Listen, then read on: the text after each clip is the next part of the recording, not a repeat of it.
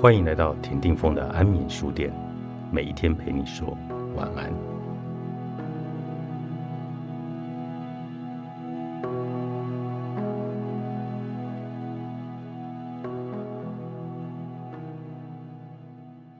每年的元旦前夕，大家习惯会为新的一年拟定一份目标清单。我们要减重，生活要更有条理，要管理压力。我们打算实现这些目标，一口气要全部做到，并且从第二天开始执行。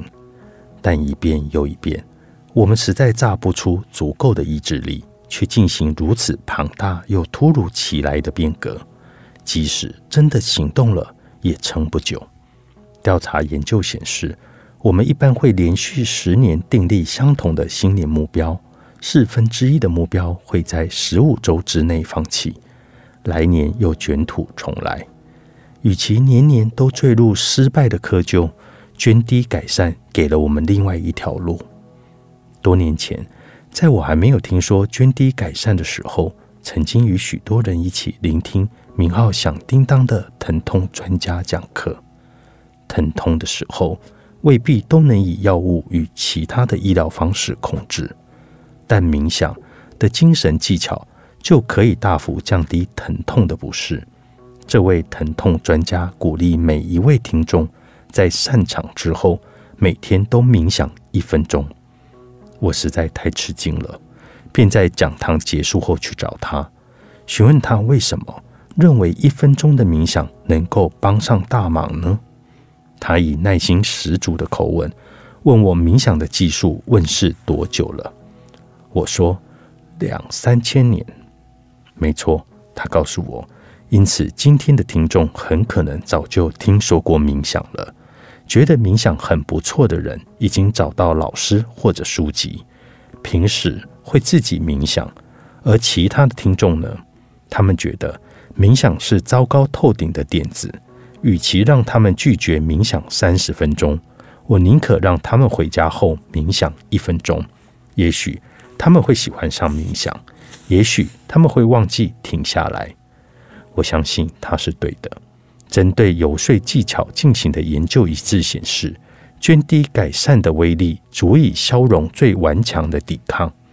有一项很幽默的研究，是请志工在南加州的一个住宅区询问屋主，能不能让他们的住家的一扇小窗户上贴了一张“小心驾驶”的小标语。多数屋主都非常愿意。研究人员找到另一个大同小异的住宅区，但没有派人请屋主张贴标语。两周后，研究团队询问两个住宅区的屋主是否愿意在屋子前面的草坪上架设“小心驾驶”的广告看板。在屋主看到的示意图上面，广告看板是庞然大物，屋子相形之下显得矮小。而且看板上的字体还歪七扭八，好让这项提议更不讨喜。在研究人员没有请屋主张贴小标语的住宅区，百分之八十三的人拒绝架设看板。但是第一个住宅区的人已经先采纳了张贴标语的小小行动，他们有百分之七十六的人同意装设看板。他们的小小行动。让愿意采取大行动的人变成了四倍。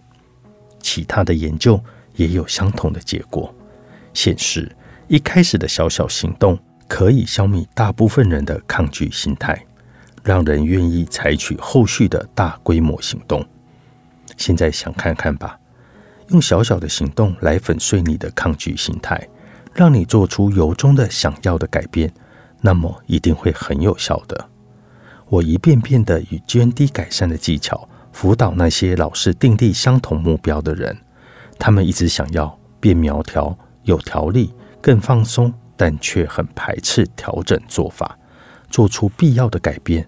比如在加州大学医学院的医疗中心，我见过一些打死都不肯用牙线的人，他们知道自己承受了蛀牙跟牙周病的风险，也觉得应该要养成用牙线的习惯。但却似乎不能将知识化为行动，因此我请他们每天用牙线清理一颗牙齿。他们觉得这小小的一步简单多了。天天用牙线清洁一颗牙齿，一个月之后，他们有两项收获：一颗非常干净的牙齿，与拿起那一条不起眼的牙线的习惯。拥有一颗干净的牙齿本身便是一项成就，但多数人不会想要就此打住。有的人会在下一个月用牙线清理两颗牙齿，但大部分人会发现他们的新习惯很强大。所以清理了三四五颗牙齿，不到六到十周，大部分人就会用牙线清洁每一颗牙齿了。我也见过不晓得多少位始终无法养成规律运动习惯的人，我见到他们因此而承受病痛。这些人往往工作过度，一肩扛起太多的担子，压力太沉重。这些病人实在不晓得要如何遵循建议。每天腾出三十分钟运动，他们的日子已经够辛苦了，无法想象居然还得自动自发地搞到汗流浃背，让日子更难挨。也许他们担心，一旦采取新的健康观点，他们的其余习惯会一无是处。我当然同情他们的处境，而涓滴改善正是毫不痛苦又简单的做法。对他们特别有吸引力，打死都不想运动的人，可以比照朱莉的模式，从每天在电视前方踏一分钟开始运动，他们便能够慢慢的养成习惯，愿意再增加几分钟的运动量，然后又往上添个几分钟，直到可以充满热忱的投入健康的运动计划。涓滴改善复创，巨大成就。作者罗伯·茂尔，李兹文化出版。